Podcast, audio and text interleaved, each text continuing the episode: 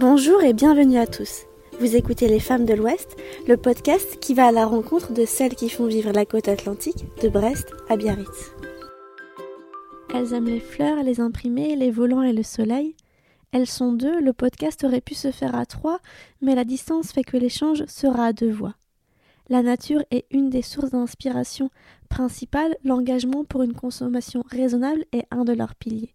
Elles sont à l'ouest géographiquement, mais pas d'un point de vue business. Terre à terre, elles ont construit un projet qui a reçu beaucoup de presse et d'écho dans une industrie ultra concurrentielle où le greenwashing est trop souvent la norme. Vous l'avez peut-être deviné sur les réseaux sociaux. Ce soir, c'est avec grand plaisir que j'accueille Aline, la cofondatrice de la marque Muse Marlowe, une marque féminine de prêt-à-porter basée en Bretagne entre Rennes et Plonéves-du-Fou. Je vous laisse en compagnie d'Aline et j'espère que vous passerez un très bon moment.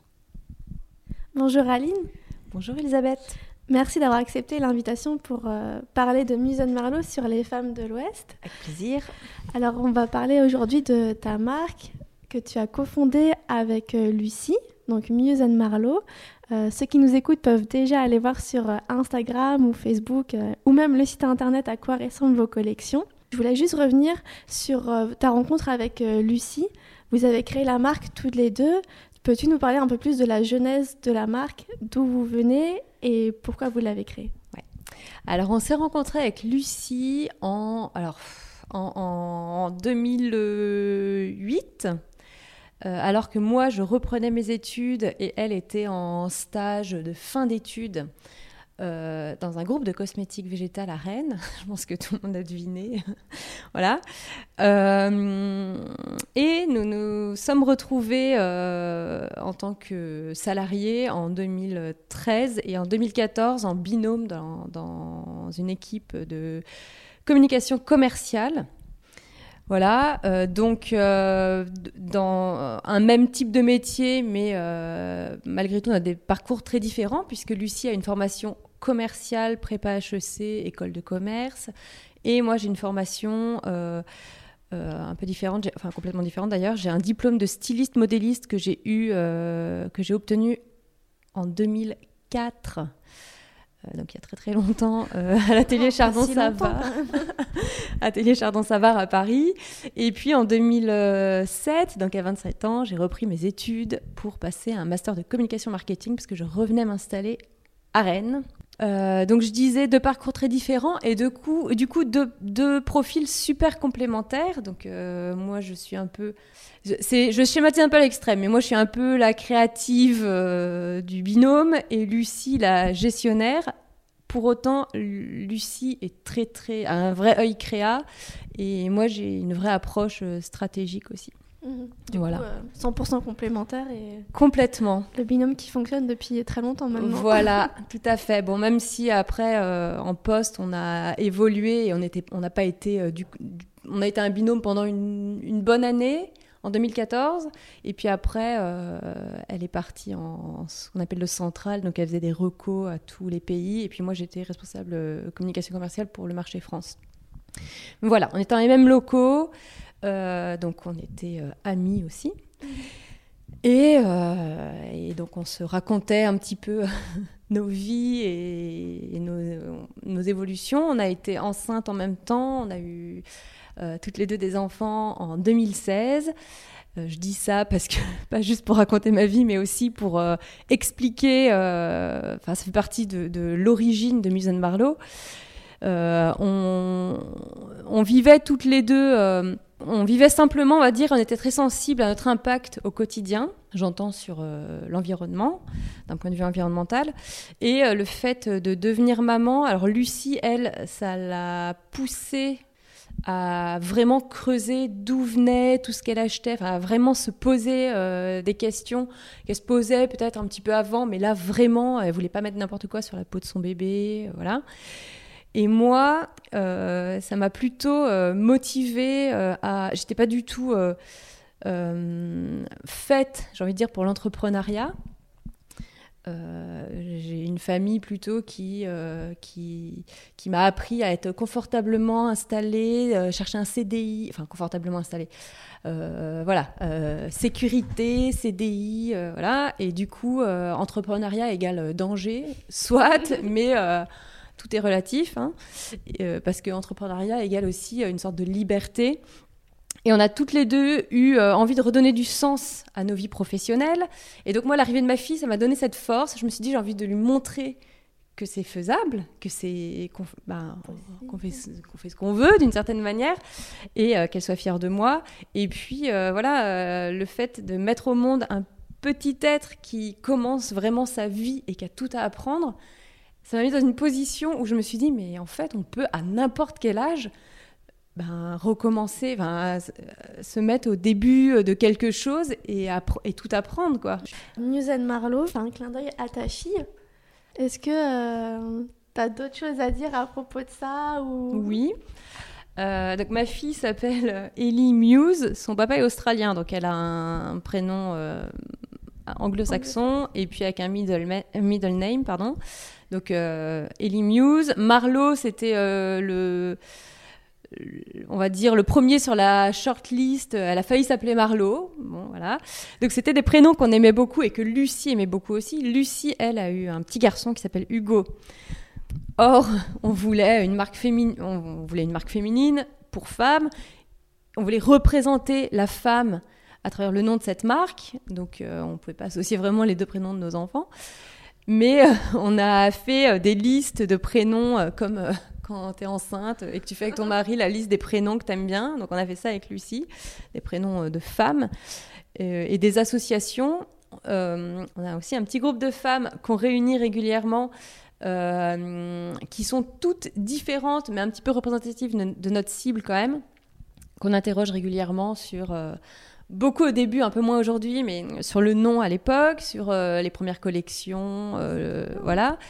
Et, et, on avait proposé euh, quelques associations de noms, à savoir que nous, on était super à l'aise avec Muse Marlowe pour le côté un peu aspirationnel, représentation de la femme vraiment, euh, communauté, deux prénoms de femmes et l'ouverture à l'international.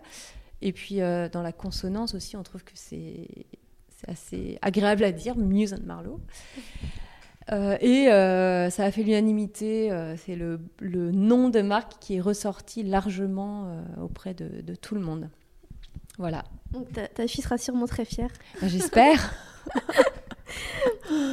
On va parler plus de l'industrie de la mode. C'est une industrie qui est réputée être très polluante. Euh, certains la, disent comme la seconde industrie la plus polluante au monde. C'est un peu compliqué quand on évolue dans ce secteur parce qu'on a des gros mastodontes qui sont là depuis très longtemps et mm. qui euh, profitent peut-être parfois pour faire un peu de greenwashing. Comment, euh, en tant que jeune marque, euh, peut-être on peut dire d'autant plus exilée ou bretonne, mm. enfin bref, pas sur Paris.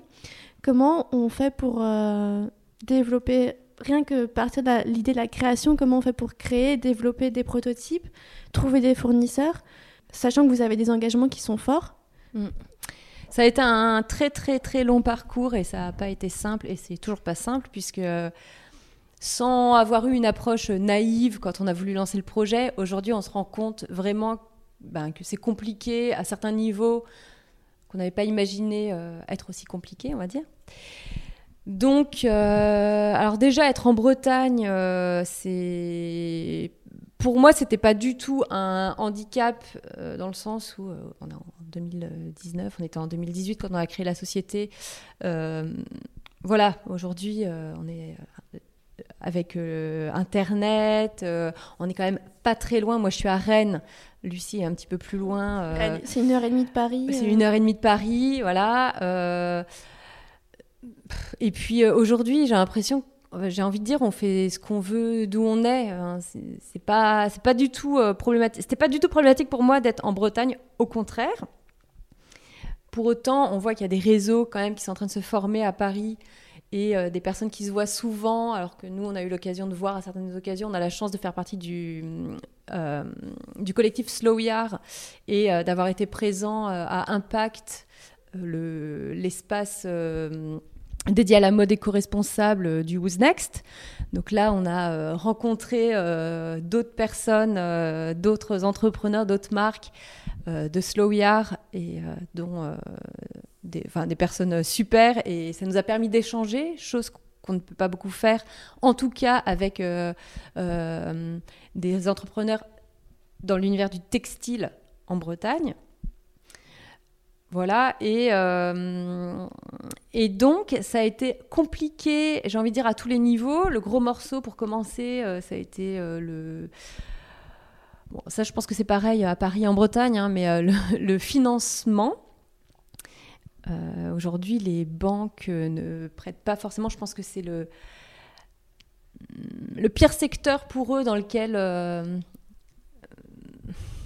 comment dire investir, j'ai envie de dire. En fait, on demande de l'argent pour de la trésor. Donc c'est comme si ils te prêtaient de l'argent dans le vide sans savoir si ça allait fonctionner. Donc ça, ça a été un gros morceau. On a passé beaucoup de de comités. Donc, on a été quand même accompagné euh, par plusieurs organismes, initiatives, réseaux entreprendre, des cigales. Je ne sais pas si c'est breton, les cigales euh, principalement, mais voilà, c'est des petits groupes. Euh, c'est des, particuliers en fait qui se réunissent pour bah, aider les entrepreneurs et faire des prêts à, la personne. Voilà, ou, entrer au capital. Voilà, donc ça, c'était un premier morceau. Et après, s'entourer, donc trouver les prestataires. Euh, pour certains, c'est assez simple, pour d'autres, c'est beaucoup plus compliqué. Euh, on voulait faire du Made in France. On a eu beaucoup de mal à trouver un, atelier euh, qui. Les ateliers qui nous ont envoyé des devis nous proposaient plus cher que le prix de vente qu'on s'était fixé pour la, pour la prod. la production. Voilà. Mmh. Euh, donc, euh, nous, on a envie, alors tout est relatif, mais on a envie de rester accessible euh, autant que possible. Donc, on a décidé d'aller voir au Portugal parce qu'on sait qu'il y a un vrai savoir-faire et on n'avait pas envie de s'éloigner trop pour pas avoir une empreinte carbone dingue. C'est un peu cohérent. voilà, et, c'est pareil, au Portugal, ils sont sursollicités. Donc, soit on te répond pas, soit on te dit euh, ben non, euh, vos quantités c'est rien, ouais, mais nous on veut faire euh, de la moyenne série. Et alors c'est assez drôle, je raconte un petit peu l'anecdote. le père de Lucie, donc Lucie est originaire de Plonévé du Fou, c'est à côté, tout le monde connaît, j'imagine. Plonévé du Fou, c'est à côté de Carhaix, donc centre Finistère. Voilà. Euh, et euh, donc elle est retournée euh, s'installer là-bas avec son fils et son conjoint quand on a quitté, quand elle a quitté son poste à Rennes.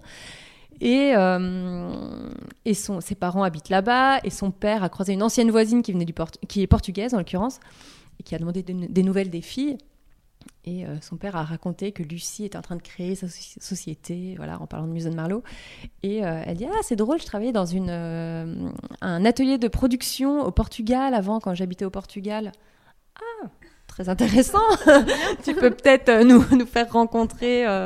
voilà. Et du coup, et du coup, c'est comme ça qu'on a trouvé notre atelier. Euh, alors clairement, je pense qu'il nous, nous l'a dit d'ailleurs, qu'il nous fait une fleur en, se positionnant sur des petites quantités comme les nôtres.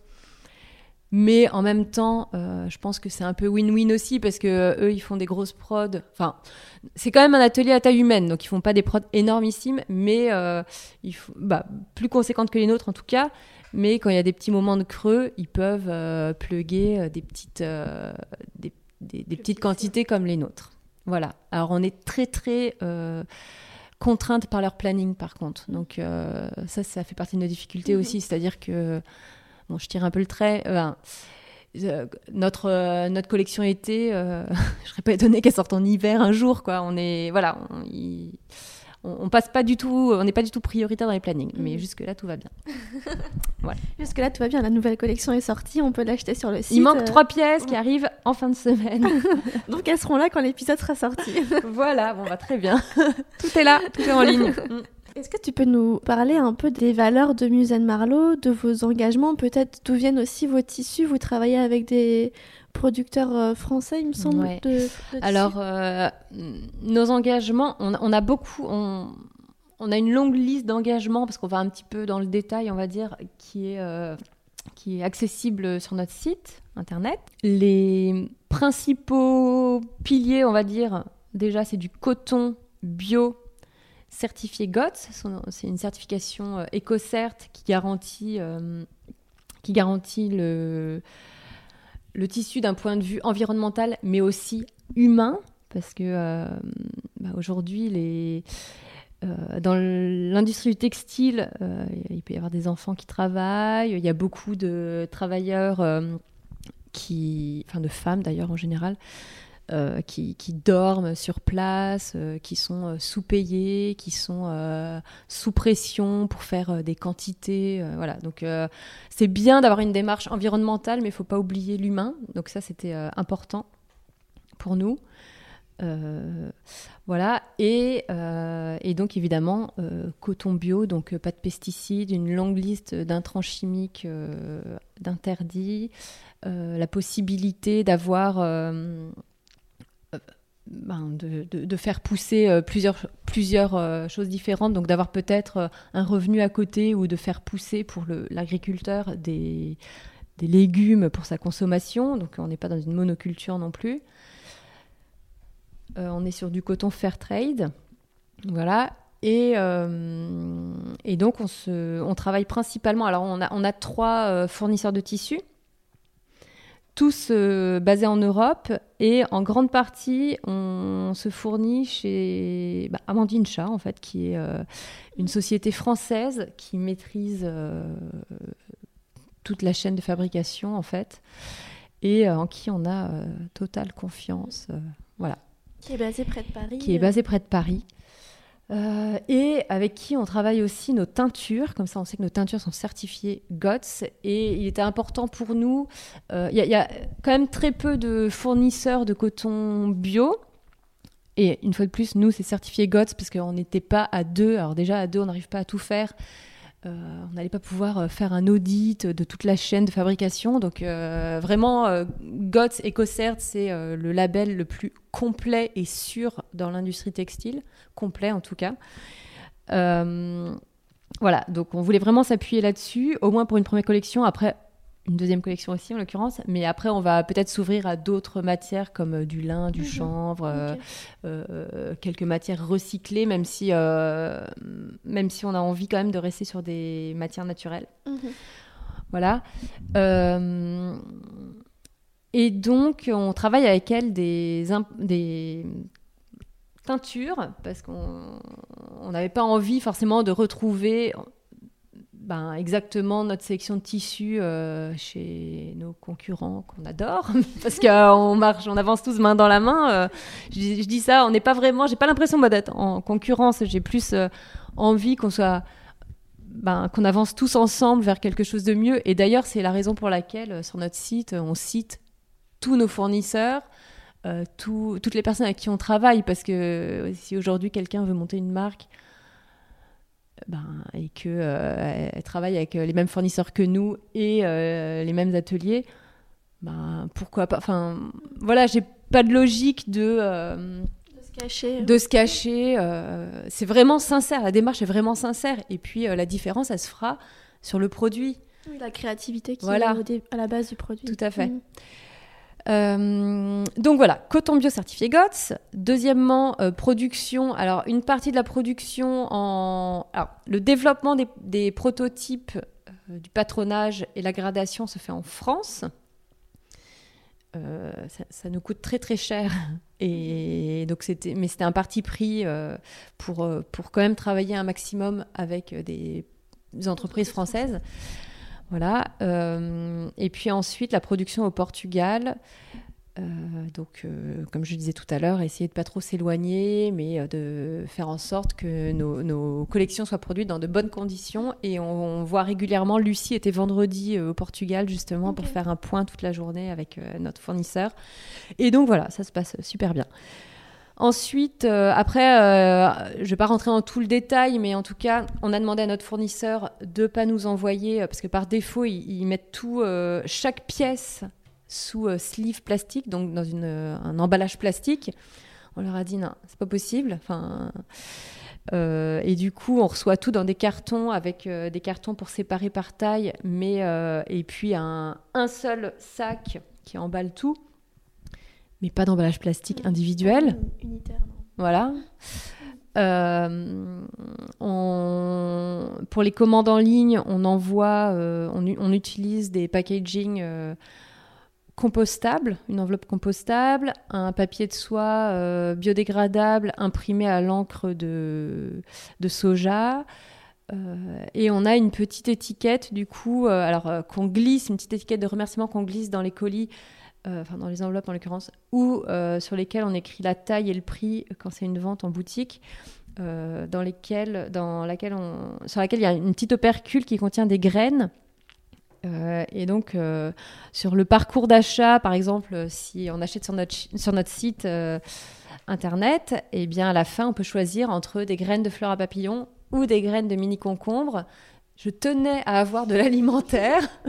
Je suis très autosuffisance. voilà. Et j'ai une copine d'ailleurs à Paris qui m'envoie qui a des concombres, des mini concombres. Ça reste des mini concombres, mais euh, elle a eu plein de mini concombres. Euh, voilà. Donc, euh, donc, si vous voulez des concombres, il faut acheter sur Muse Donc, vous achetez Muse Marlowe et puis vous mangez des concombres. Ça équilibre le budget. Voilà. si tu pouvais nous donner les trois mots qui représentent Muse Marlowe, ça serait lesquels? Alors, Spontanément, euh, je dirais plaisir, simplicité et responsabilité. Je, j'en gêne juste parce que c'est hyper important pour nous la notion de plaisir et euh, on a vraiment envie, et c'était vraiment une volonté de notre part dès le début, que les personnes viennent d'abord par plaisir pour se faire plaisir, soit soit parce qu'elles aiment la pièce et c'est vraiment l'idée, soit parce qu'elles ont vraiment la sensation de faire quelque chose de bien dans, leur achat. Mais on voulait vraiment, nous, on a, il nous manquait ça quand on a réfléchi à Maison Marlowe vraiment à l'origine, le côté euh, plaisir. Y a, ça reste, alors même si euh, la mode éco-responsable est en plein essor, euh, ben, c'est encore niche, on va pas se mentir, et tous les styles ne sont pas représentés. Nous, on s'y retrouvait pas forcément. Et on a partagé avec plein de copines, de connaissances qui nous disaient ben non, enfin, moi je veux bien mieux consommer, mais j'ai envie de m'y retrouver. De, on, s'exprime quand même, euh, on exprime quand même notre personnalité à travers ce qu'on porte, consciemment ou inconsciemment. On se fait plaisir, c'est vraiment une source de plaisir acheter un vêtement. Donc euh, voilà, c'est vraiment, après ça plaît, ça plaît pas, hein, c'est un style, mais on a vraiment eu envie d'installer une, identité forte et de capitaliser sur cette notion de plaisir et de se dire, il y a peut-être des personnes, des femmes qui vont être attirées par le produit d'abord, et en plus qui vont se dire, ah en plus c'est éco-conçu, c'est bien. Mm. ça fait, euh, personne ne va se tourner face à cet argument-là, clairement. Et on a envie de bien faire les choses sur le volet éco-conception, clairement. J'aimerais que tu nous parles un peu des inspirations euh, de Muse Marlowe, où vous puisez, euh, donc toi en l'occurrence, puisque tu, es la, styliste, mm. toute ta créativité pour les deux dernières collections. Ouais, alors c'est très, j'ai envie de dire, très spontané. Je peux m'inspirer de plein de choses euh, du quotidien, de la nature, beaucoup. Ça peut paraître pompeux, mais vraiment la richesse de la nature. C'est peut-être des vêtements que j'ai envie de porter, tout simplement. Mais euh, j'aime bien l'idée euh, de mélanger des basiques et des pièces un peu plus euh, vaporeuses, féminines, même si pour moi le basique c'est aussi féminin, mais peut-être romantique, j'ai envie de dire, avec une vraie inspiration 70s. Euh, et c'est drôle parce qu'au final, on retrouve des personnes qui aiment mixer les deux, donc auront le pantalon euh, utility pants euh, assez basique, taille haute, avec la blouse très féminine. Après, il y a des personnes qui vont aimer que la partie basique de Maison Marlowe, donc auront la veste worker et le pantalon, ou la nouvelle veste matelassée et le pantalon, voilà, donc très basique, j'ai envie de dire et euh, des personnes qui vont se retrouver que dans nos jupes, nos blouses, tout le côté très euh, un peu plus euh, froufrou, même si ça reste assez intemporel. Et intemporel, c'est super important quand même pour nous. Et on fait souvent l'amalgame entre basique et intemporel. Mhm. Et du coup, euh, dans la mode éco-responsable, on trouve beaucoup de basiques. Et euh, moi, la première, je suis très fan d'un beau t-shirt basique, un beau sweat, voilà, d'un bon basique. Or, quelquefois, ton basique, tu as envie de le twister un petit peu avec un truc, euh, quelque chose d'un peu fun. Et on peut avoir de l'intemporel fun, en l'occurrence, en, en, ajoutant un très discret volant où nous, on a décidé d'avoir euh, un imprimé euh, fleuri dans chaque collection. On travaille sur chaque collection avec des, illustratrices. Vanessa Dubois pour la première collection, et Céline Binto pour la deuxième, des filles euh, géniales, et on est ravis euh, des, des, deux imprimés. Et là, euh, je pourrais te montrer tout à l'heure, désolée, je ne peux pas le montrer dans le podcast, mais c'est vachement bien. Les imprimés 2020, que j'ai travaillé avec, avec. Alors que j'ai dessiné moi pour le coup, et que j'ai travaillé avec une graphiste qui a fait toute la couleur et le placement. Euh, et, en fait, l'imprimé, pour moi, l'imprimé fleur, c'est euh, l'imprimé euh, intemporel. Ben, je pense par exemple à Liberty ou Cacharel. C'est un imprimé fleur, c'est quelque chose qui vieillit jamais, quoi. Voilà, donc on a voulu capitaliser là-dessus, mais aussi parce qu'on aime bien les fleurs et on aime bien la nature. Et voilà, et on avait envie d'avoir quelque chose, de ne pas être que sur des, des, comment, des, monochromes en fait, des, vêtements juste unis. Et l'idée aussi de Muse Marlowe, c'est de porter ses vêtements d'été l'hiver et ses vêtements d'hiver, enfin peut-être pas ses vêtements d'hiver l'été, mais que ce soit des vêtements qui se portent un peu toute l'année, en toutes circonstances. Est-ce que tu peux c'est s'affranchir des saisons. Et alors ça, c'est un petit peu difficile. On, a essayé nos dernières prises, nos dernières prises de vue. Euh, c'était vraiment le brief pour les dernières prises de vue. C'était euh, déjà mixer, alors ça c'est important, c'est une collection, euh, on n'a pas de, système de liquidation, c'est-à-dire que notre première collection, les pièces qui sont encore en ligne, eh ben, on les garde jusqu'à épuisement des stocks. Sous-entendu, la pièce que tu as achetée en mars, tu la jettes pas à la poubelle quand la collection d'octobre sort. Hein. Et j'ai l'impression qu'on inspire, on met quand même ça inconsciemment dans la tête des gens euh, en disant bah voilà, cette collection, ça y est, c'est fini, maintenant euh, c'est celle-là, et euh, tu, tu, te lasses quand même beaucoup de tes pièces. Et nous, vraiment, l'idée, c'est non, cette pièce, tu l'aimeras longtemps. Et tu peux la réinventer avec quelque chose d'autre et quelque chose qui soit Muson Marlowe ou pas, parce que j'en parlais pas plus tard qu'hier. J'aimerais bien que alors c'est peut-être un, travail à faire chez nous, on n'a pas encore eu le temps de le faire, mais que chacun puisse se projeter avec peut-être une pièce Musen Marlowe dans sa garde-robe déjà existante, mais à mixer avec du seconde main ou euh, enfin ça peut.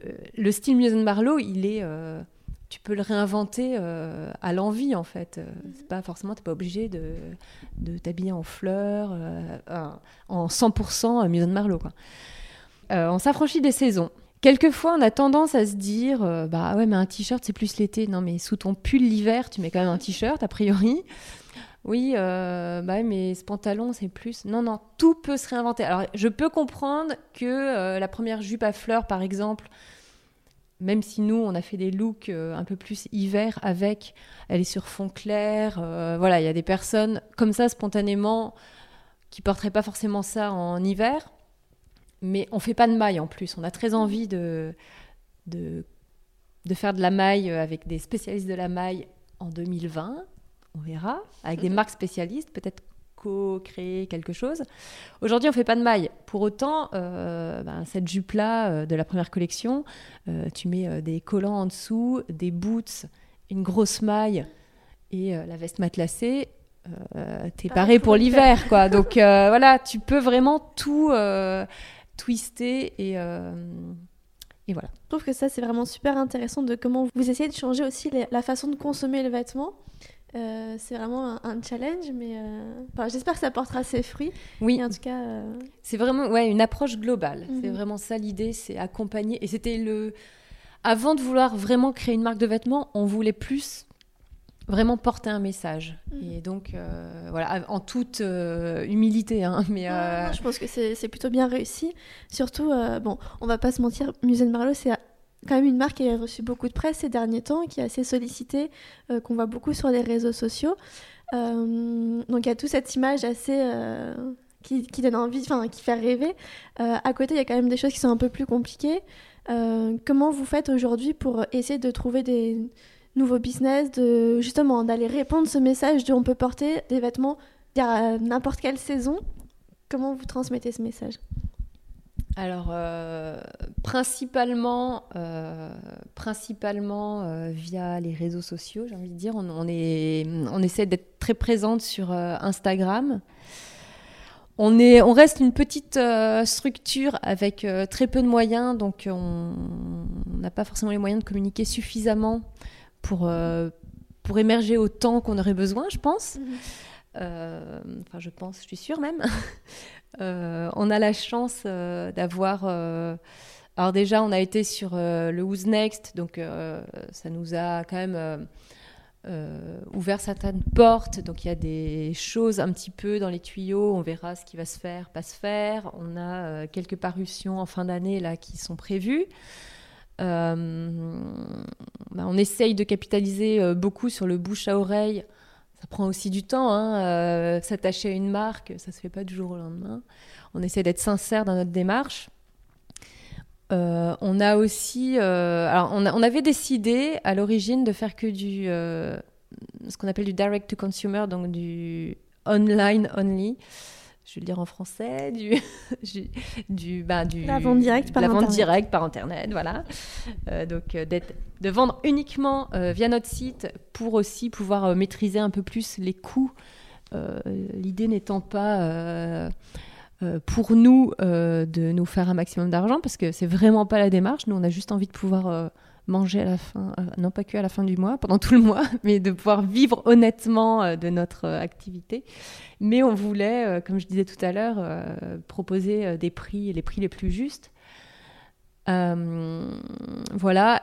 Pour autant, on a eu beaucoup quand même de demandes de où on peut où peut-on essayer les vêtements mhm. euh, et c'est normal une marque que tu connais pas tu sais pas si ça taille grand si ça taille petit tu connais pas la qualité tu as envie de voir tu as envie de toucher tu as envie d'essayer.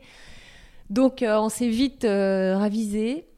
Je dis pas que c'est une erreur d'ailleurs de débutante parce qu'il y a des marques qui fonctionnent très bien comme ça en faisant que de la vente en ligne mais c'est quand même très dur. Et, euh, et, on est content aussi euh, ben, voilà, de pouvoir commencer. Aujourd'hui, on commence, on est présent dans, dans, pas mal de magasins en France et on est en train d'essayer de, de, développer ce réseau de vente et on aimerait bien le développer un petit peu à, l'international aussi. Tout à l'heure, tu disais que Lucie, elle est basée à, à du Fou. Plonévé du Fou. Plonévé du Fou. Euh, comment vous faites justement pour euh, travailler en binôme, sachant que vous êtes, bon, c'est pas très très loin, mais il y a quand même presque deux heures de route. Euh, quelle est votre organisation et, mm. et comment vous gérez ça? On s'appelle 50 fois par jour. environ. c'est moi qui l'appelle plus. et alors, les tâches, les missions se sont réparties très très très naturellement. Comme je l'expliquais tout à l'heure, on a des profils on a même si on était sur euh, le même type de poste avant, on a des profils euh, très complémentaires. Euh, donc voilà, ça c'est Lucie est vraiment sur la partie gestion, plus commerciale, et moi sur la partie communication, créa. Voilà, on fait pas que ça évidemment parce qu'on n'est que deux, donc on porte plein de choses. Mais voilà, si je schématise, c'est un petit peu ça le découpage des, tâches. Donc moi, je suis très concentrée sur certains points, elle sur d'autres. Donc on n'a pas forcément besoin d'être côte à côte. Après, on s'appelle pour partager. Et, euh, et, moi, je lui montre tout. Et notamment en créa, elle a évidemment, euh, puisque euh, enfin, réussir à faire quelque chose de d'optimal pour moi, c'est pas une idée qui vient d'une personne, c'est une idée qui est challengée et affinée en échangeant avec au moins une autre personne. Euh, donc euh, tout passe euh, sous le regard de Lucie et pareil, tout ce qu'elle fait elle, elle le partage avec moi. Voilà, on est quand même très très en phase, donc du coup, euh, heureusement, on est assez efficace, on avance quand même plutôt bien. Euh, c'est drôle parce que c'est un, point qui est quand on quand on passait des des comités euh, pour pour avoir des aides financières, c'est un point qui a été soulevé à chaque fois la distance.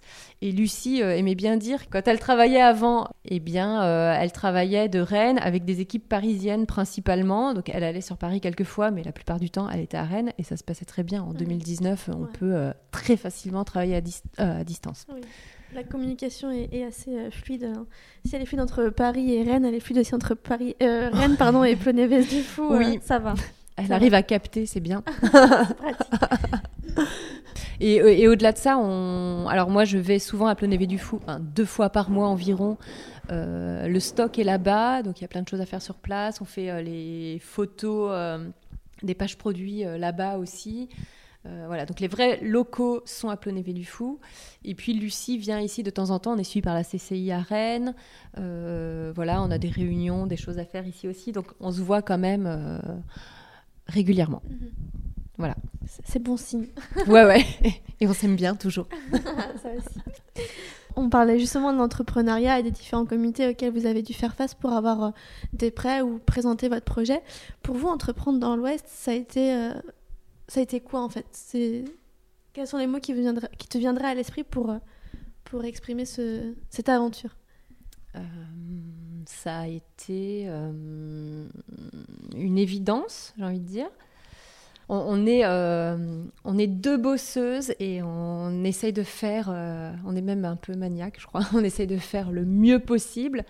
Mais je pense qu'on était dans les phases de nos vies aussi où on avait envie d'un certain confort, entre guillemets, c'est-à-dire euh, on n'était pas prête, on a, on, est, on a toutes les deux, on est enfin, moi je suis mariée, euh, elle a un conjoint, on a des enfants, euh, voilà, on n'avait pas forcément envie de quitter nos vies et tout plaquer.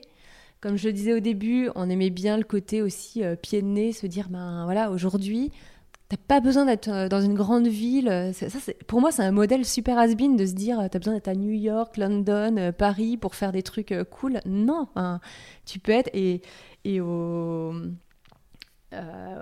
États-Unis ou même en Australie. en Australie, j'étais en Australie du coup l'hiver dernier, mais j'y étais deux ans avant et on a été en Tasmanie avec mon mari. Donc c'est une île au sud et en Tasmanie, c'est très très rural. Et euh, tu as des petites sociétés qui sont. Euh, tu as une maison au milieu de nulle part et euh, ils, produisent, c'est des artistes, ils font des lampes ou il y en a qui font du beurre qui vendent dans, dans toute l'Australie. tu as, une, vraie, une vraie ouverture. Tu peux habiter, au milieu de nulle part et avoir une entreprise et, et vendre partout. c'est pas du tout c'est pas du tout centralisé. Et pour nous, j'avais l'impression que c'était une, même euh, une facilité. Alors le mot de la fin, c'est toujours la même question que je pose à la fin. pour ceux et celles qui écoutent le podcast, vous, vous devez vous en douter, mais euh, mais Aline, je crois qu'elle ne connaît pas encore cette, question. Tu la connais pas, non ah, J'ai écouté le premier épisode, mais j'ai ah oublié. ok.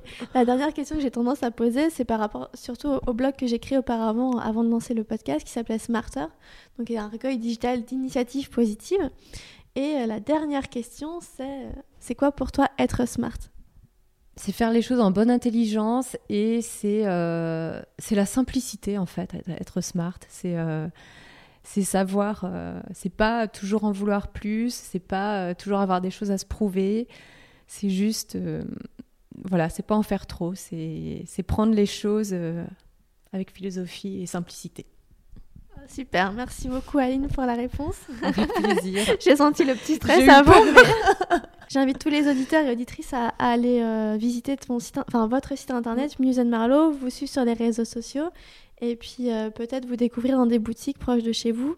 Euh, La liste est sur, euh, sur le site, dans l'onglet marque, où nous trouver. Et on la met à jour régulièrement. Ok, super. Vous avez toutes les informations. Merci beaucoup, Aline, pour ce moment. Avec plaisir. Et à très bientôt. Merci à toi, Elisabeth. Evie C'est quoi la marque de maman? Monsieur Malo. Pardon? Monsieur Malo.